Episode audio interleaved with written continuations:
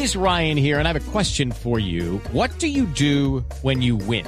Like, are you a fist pumper? A woohooer, a hand clapper, a high fiver. I kind of like the high five, but if you want to hone in on those winning moves, check out Chumba Casino. At chumbacasino.com, choose from hundreds of social casino style games for your chance to redeem serious cash prizes. There are new game releases weekly, plus free daily bonuses. So don't wait. Start having the most fun ever at chumbacasino.com. No purchase necessary. BGW. Void were prohibited by law. See terms and conditions. 18 plus.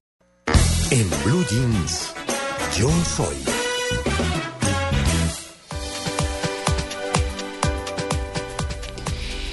Bueno, este yo soy, eh, lo vamos a hacer como homenaje a un colega nuestro, a un amigo, a un hermano que, que partió esta semana y que marcó la vida de muchos de nosotros, de muchos de nosotros como periodistas y de muchos de nosotros como colombianos, como televidentes, como oyentes sobre todo.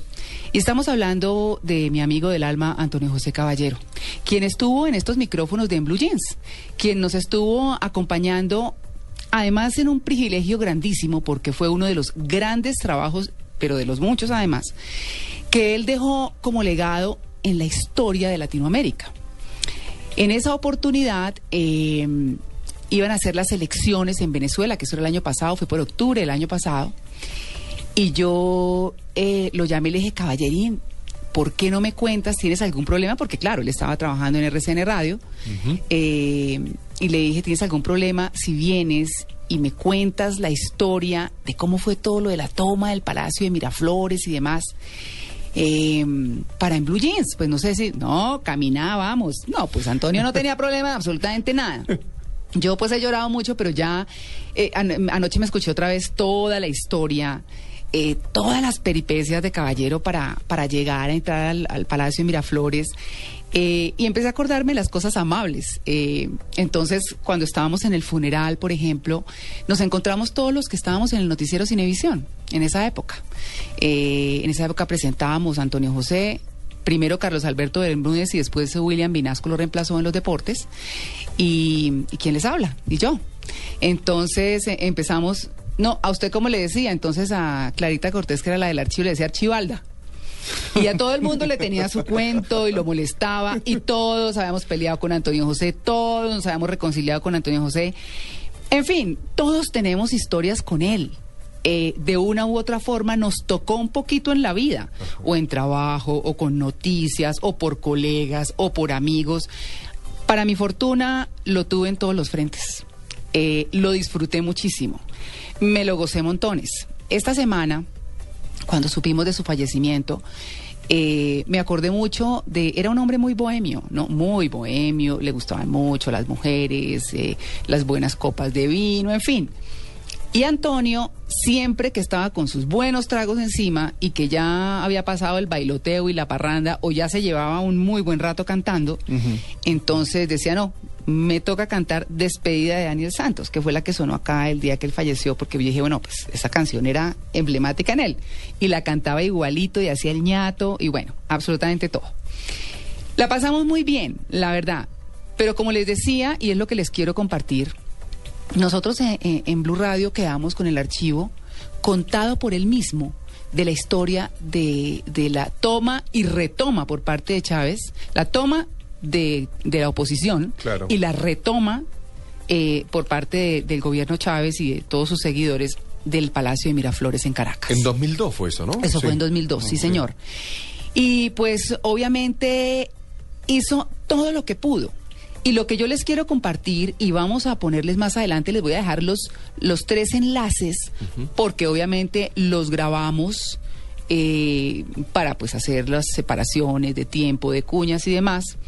Eh, son tres entregas que duran, eh, que entre todas yo creo que unos 45, 50 minutos, pero es muy interesante porque cuenta cómo llegó, quién lo ayudó, qué hizo, todo con lujo de detalles. Yo les voy a hacer un breve resumen y yo me estoy tomando la, la palabra de, caballero aquí, pero voy a, a, a transmitirles algunos apartes de lo interesante que él contó. Pero si quieren ver una lección y escuchar una lección de periodismo, de, de ser intrépido, de ser, eh, eh, ¿cómo se llama eso? Eh, recursivo. Sí. Es decir, en todos los sentidos ese era Antonio José. Y eso nos lo dejó en Blue Radio y yo me siento orgullosísima de haber hecho ese, ese registro con, con mi amigo y con mi colega, a quien extraño mucho, a quien, a quien eh, visitaba yo en estos momentos de enfermedad muchísimo. Cuando salía aquí de Blue, muchas veces me iba para su casa si se sentía mal o salíamos a almorzar y yo comía lo mismo que él porque tenía pues limitaciones en comida, hablábamos, le llevaba periódicos, revistas, lo consentía mucho, era como mi hermano, entonces hoy me siento feliz de haberlo tenido, no, no me siento feliz de no, que no esté, Eh, yo no puedo decir eso, yo, a mí se me ha quebrado muchas veces la voz, no sé, pero pues esa es la vida y, y yo creo que para quienes tuvimos la fortuna de tenerlo al lado, pues, pues qué rico, ¿no? Haber compartido, que yo creo que de eso se trata.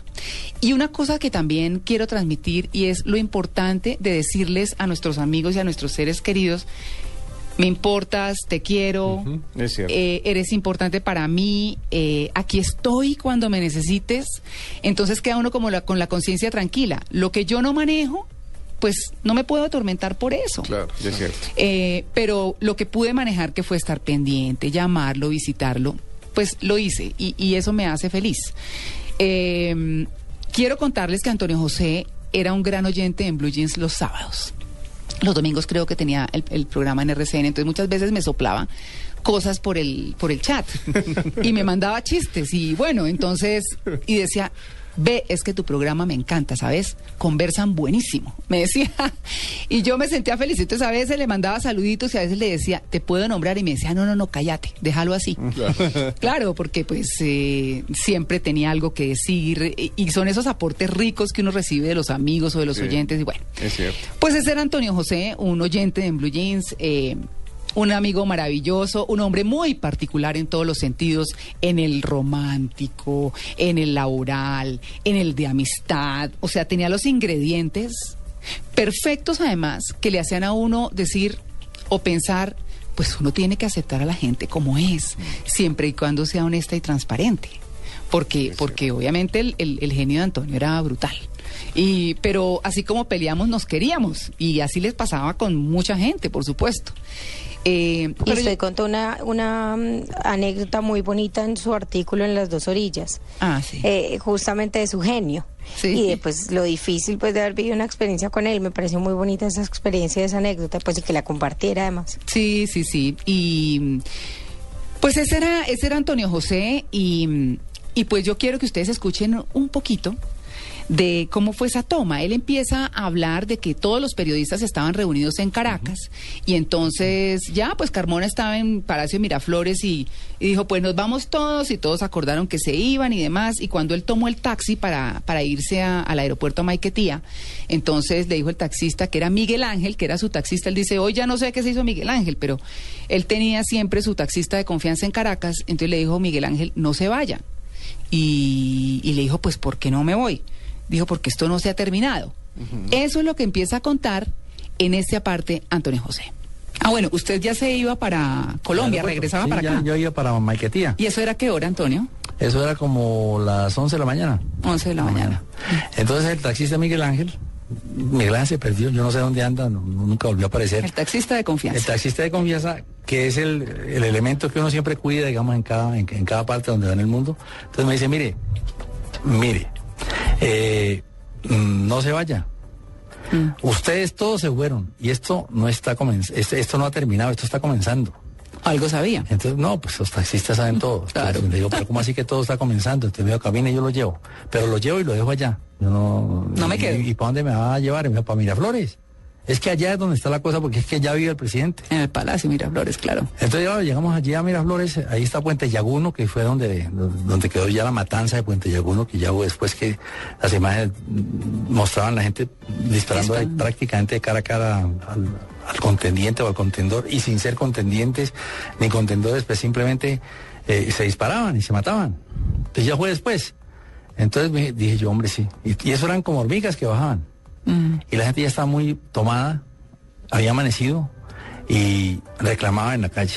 La gente tenía un bicho que decía, el pueblo arrecho reclama su derecho. Arrecho allá tiene otro significado. Como en Santander, que es Sí. bravos. Usted que sabe, Sí. el día de la tierra, dice, es bravo, ¿no? el pueblo bravo reclama su, su presidente, y decían, se lo llevaron, no tienen que volver a traer, aquí está, aquí lo estamos esperando en el balcón del pueblo que él se inventó allí, pues donde, de- donde le habla a la gente siempre. ¿Y cuánta gente venía? La manifestación, repito, es de más o menos unas 5.000 o 6.000 personas y sigue creciendo. Prácticamente se están tomando los alrededores de la plaza, del Palacio Presidencial. Bueno, pues eh, Antonio José se bajó del taxi, se despidió de Miguel Ángel y lo dejó en las rejas fuera del Palacio de Miraflores. Estando ahí, se las armó para que le abrieran campo porque era imposible pasar y se, se tropezó con un colombiano que lo reconoció ¿Ah, sí? y lo ayudó a llegar a la reja. Y en la reja empezó a hablar con quienes estaban dentro de la reja y resultó adentro. Y estando adentro, le dijeron quienes lo ayudaron a entrar. Ah, bueno, había otros dos periodistas, pero no entró sino él. Se las armó y entró él. Pero eso era típico de él, ¿no? Exacto. Eso era típico de él. No se sabía cómo, pero terminaba metido en el, en el ojo del huracán. En el- Exactamente. En, donde era la noticia, pues. Exacto. Entonces, mm, le dijo uno de los que estaba ahí, mire, ese es Aristóbulo Asturiz. Dijo, ¿y quién es? Le dijeron, ese es el ministro de Educación. Entonces, y ese es el que se va a tomar todo adentro y demás, váyase con él. Él se le acercó a Aristóbulo Asturiz y entonces eh, le dijo, no, pues, eh, ¿y usted para dónde va? No, es que yo voy aquí, eh, ve- el- a- vengo a, a- a mirar qué es lo que está pasando y demás y todo. Y miren lo que empieza a contar Antonio José cuando se reunió con él. Entonces ahora vamos ahí y seguimos ahí al, al palacio. Aquí ya nos abrimos. Pero yo no conocía mucho Miraflores por dentro. Me dijo, ese, yo le dije, ¿eso qué es? Me dijo, esa es la oficina del presidente, Ah, Aristóbulo. en el corazón del Sí. palacio. Entonces, entonces, entonces yo le digo, y ahí me dice, ¿y usted se tiene que? Le digo, no, yo vengo también para la oficina, pues, usted me dijo que lo acompañara, entonces lo estoy acompañando y lo voy a acompañar hasta la oficina del presidente. Y entonces me dijo, bueno, pues venga. Y entonces entramos a la oficina del presidente. ¿Y qué cara le hizo? No, el tipo, pues, es pues bueno, era, venga. todo eran segundos. ya, pues, sí. a ver. Y ya abrieron la puerta y había un muchacho que terminó muy mal luego. Era el hombre que le preparaba los alimentos a, a Chávez, Ah. que le probaba, digamos, los alimentos. Un muchacho muy joven. Y es el primero que abre la puerta, el primero que me encuentro, y yo le, le pregunto, ve, ¿y Carmona qué? Y me dice, a ese coño de madre se le aguó el guarapo. Y Perdóname, don Pedro, pero así lo dijeron allá. Pues, Ah. Y eso pues tiene su significado. Eso quiere decir que a este hombre se le dañó la fiesta. Claro. Y, y para acá no vuelve. El presidente Carbona, de Pedro Carbona, que se posesionara ayer. Ahí Antonio José anuncia que Carmona pues ya no está en el Palacio de Miraflores, pero no le creen porque la CNN no ha dicho nada, no le creen sus compañeros en Colombia. Pero es que sería, o sea, es- ah, lastimosamente hay que decir que los colombianos somos así, ¿no? Sí, sí. Alguien está diciendo una cosa de esa magnitud y dicen, ah, Si no lo dice dice CNN, CNN, sí. si no lo dice la gente importante, ¿qué lo va a decir usted? Claro, entonces Antonio José dice, pues bueno, eh, yo estoy en la, en la oficina del presidente. ¿Dónde vive el presidente? Pues en Miraflores. Ah, bueno, y empezó a describir la oficina. Entonces yo dije, mire, eh, preguntaba a Colombia, ¿usted sabe dónde viven los presidentes acá? Decía en Miraflores, dice, pues yo estoy en Miraflores. Yo estoy en la oficina del presidente y empecé a escribir la oficina. En este momento va a ser un único medio informativo que está en directo con Aristóbulo Turi, ministro de Educación del presidente Chávez. Está sentado él en la silla donde se sentó Chávez hasta hace cuánto minutos. Mira, hasta que vuelva. Un poco fuera de estar aquí en el Palacio de Miraflores. Eso estaba diciendo usted para su oficina, para su Para medio. mi medio. Sí, sí, me, me decían, pero es que la CNN, la CNN puede decir misa cantada, pero yo estoy en la silla del presidente. ¿O cómo es la cosa? Le dije a Aristóbulo Isturiz. Bueno, no, claro, ese es él, ese es él. Entonces, Sí. ahí Aristóbulo ya le dice que se tiene que ir porque ya traen a Chávez, que ya lo están rescatando y toda la cosa, pero que va a llegar como a la madrugada. Entonces Antonio José se va al salón contiguo, donde hay tres teléfonos fijos y se salva porque ya se le están acabando las baterías, ya ha usado los teléfonos del perro y el gato.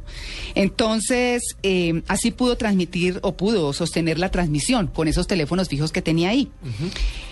Se atraviesa, se le cruza un hombre con, eh, eh, que tiene la banda presidencial, que fue el que la diseñó de- como un diseñador y lo tenía loco. Y Antonio José pendiente de otras cosas y este diseñador detrás de él y detrás de él. Y, y que la banda, y ya Antonio estaba, pues que lo mandaba para el chorizo, ¿cierto? Eh, y de pronto aparecen como las fichas, las personas claves de Hugo Chávez, entre ellos Diosdado Cabello, de quien hoy escuchamos mucho, y quien le dio la entrevista exclusiva. Pero miren cómo era el carácter de caballero. Ah, se atravesaron unos del New York Times y del Time. Y yo dije, no, no, no, que pues mostrando el carnet como que si ellos fueran más que, que- que- que- el carnet mío, pues. Dije, no, no, esto no es de carnet, yo llevo aquí 20 horas. Claro. Y Diosdado les dijo la misma, me dijo, no, no, quítense de ahí, que a mí no me importa un carajo, el New York Times y el otro. y entonces voy a hablar con él y si les queda tiempo me esperan. Claro. Y tuvieron que esperar allá afuera. Claro, es que Claro. así era. Entonces eh, viene el regreso de Chávez. Julio, que era quien le estaba ayudando a Antonio José, le dijo, bueno, ya no te puedo ayudar más, vete. No, esa cosa queda aquí. Y Antonio José se metió al salón de protocolo que estaba ahí.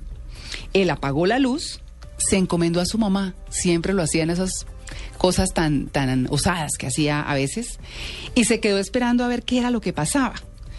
Llevaba 20 horas sin comer y sin dormir. Ese era Antonio José, solo agua y café. ¿Y tú qué haces aquí? Si yo prendí la luz.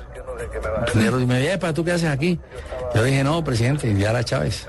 Ah, ya era estaba, Chávez. yo me, ya me lo encontré de frente. ¿Y se acordó de usted, Antonio José? Entonces me dijo, me dijo, ah, me dijo, tú eres el, el de que está transmitiendo, que nos han mantenido con la verdad y no sé qué, el discurso tal. Y dije, sí, señor, yo soy.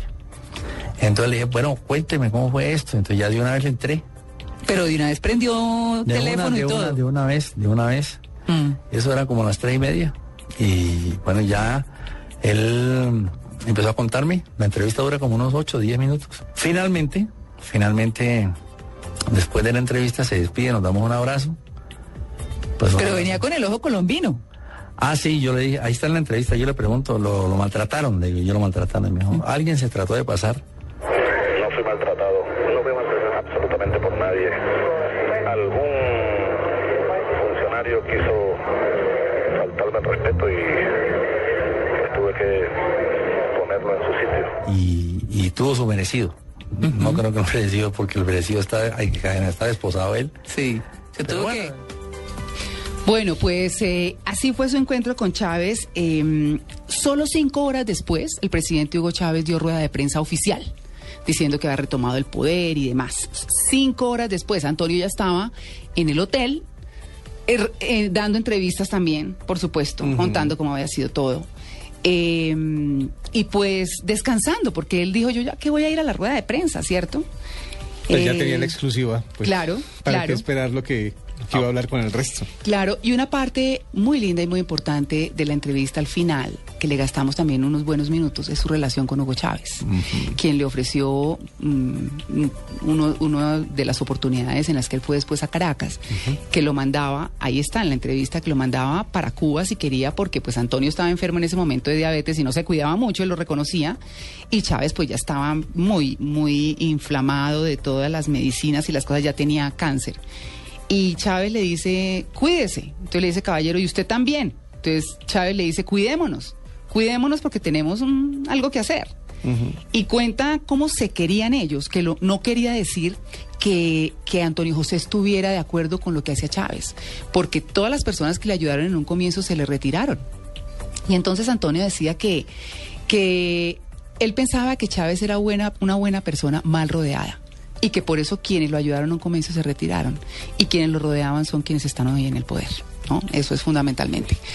Eh, pero lo quería mucho, él decía que sí, que era un ser humano y que como ser humano sentía cariño y no tenía por qué negarlo. Que eso me pareció valiente, me pareció Sí. interesante. Eh, pues bueno, esa fue la entrevista y, y es este homenaje el que le hemos querido rende- eh, rendir a Antonio José. Y así le agradecimos en esa oportunidad. Antonio, muchas gracias por compartir toda esta experiencia con el oyente Blue en Blue Jeans. Que es lo bueno, lo, lo mejor de la vida que inventaron fueron los blue jeans. Los Blue Jeans. sí, y a nosotros sí que nos ha tocado en, en Blue Jeans. En ¿ah? blue jeans, blue jeans, porque es que ya la corbata. Yo aprendí la primera vez de reportería, de una reportería internacional, yo andaba con corbata y eso, y como muy elegante, me dijo, tú eres ministro. Me dijo un colega argentino. Entonces le dije, no, le dije, entonces quítate esa corbata porque los de la foto son nosotros, no nosotros. Pues Antonio, muchas gracias por, por compartir, eh, como le decía, esta experiencia con, con el oyente Blue y con nosotros en Blue Jeans, porque ha sido un viaje por una de, o uno de los episodios históricos de América Latina importantes, importantísimo. Y pues eh, no conocíamos como ese detalle y todas esas cosas que pasaron durante ese golpe y lo que ha venido después y en lo que se ha vuelto casi en lo personal, Chávez, para usted muchas gracias. A a usted muchas gracias porque es muy rico hablar con usted, con una compañera. No, Hemos pues- compartido muchas cosas y, y si con- compartimos con los oyentes mucho mejor. Muchas gracias, Antonio. Las que usted tiene y le adorna. Ay, Dios lo tenga en su gloria. La verdad es que siempre que me Coqueto veía- hasta el último Pero momento, siempre, ¿no? además siempre me dijo, siempre me saludaba, gracias, no como español, gracias. Entonces yo, hola caballerín, y me decía, gracias las que te adornan. Tenía fama de coqueto. Pero total, total. Antonio José, como lo decía yo en la columna Las dos orillas, era alegre, coqueto, dicharachero, churro, bohemio, rumbero, metelón, consagrado a su reportería, chivoso y bravo. Esta semana eh, también en Mañanas Blue entrevistaron a su a su jefe Ah, de toda la vida, Juan Claro. y Juan decía eso, le dijeron, tenía, tenía, tuvo muchas novias, y Juan dijo, y todas al mismo Sí, tiempo. claro. claro, claro, por supuesto. Pues eh, nos duele mucho, nos duele mucho que se haya ido Antonio José. Eh, se fue muy rápido, para mi gusto y el de, y el de todos, por supuesto. Eh, escucharlo me reanima un poco. eh, pues, no, es que... Pues fueron tantas cosas, ¿no? Tantas cosas, pero yo los quiero dejar y esta se la mando al cielo, Antonio, allá donde estés.